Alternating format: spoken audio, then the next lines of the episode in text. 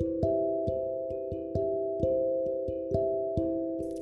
Es tiempo de dar ejemplo a las generaciones. Estamos en la fe genuina que es Cristo.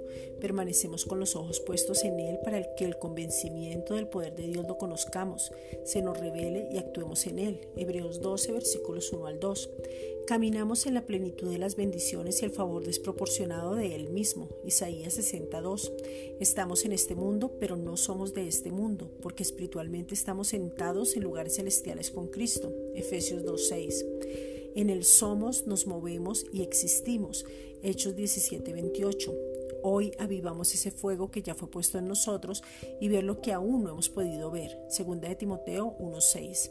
Tenemos la presencia de Dios, primera de Juan 5:12, el poder de Dios, segunda de Corintios 13:4, la palabra de Dios que es Cristo, Hebreos 4:12.